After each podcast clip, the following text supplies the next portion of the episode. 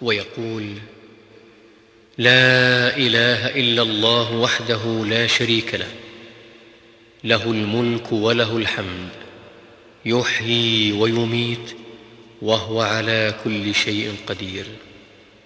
عشر مرات بعد صلاة المغرب والصبح.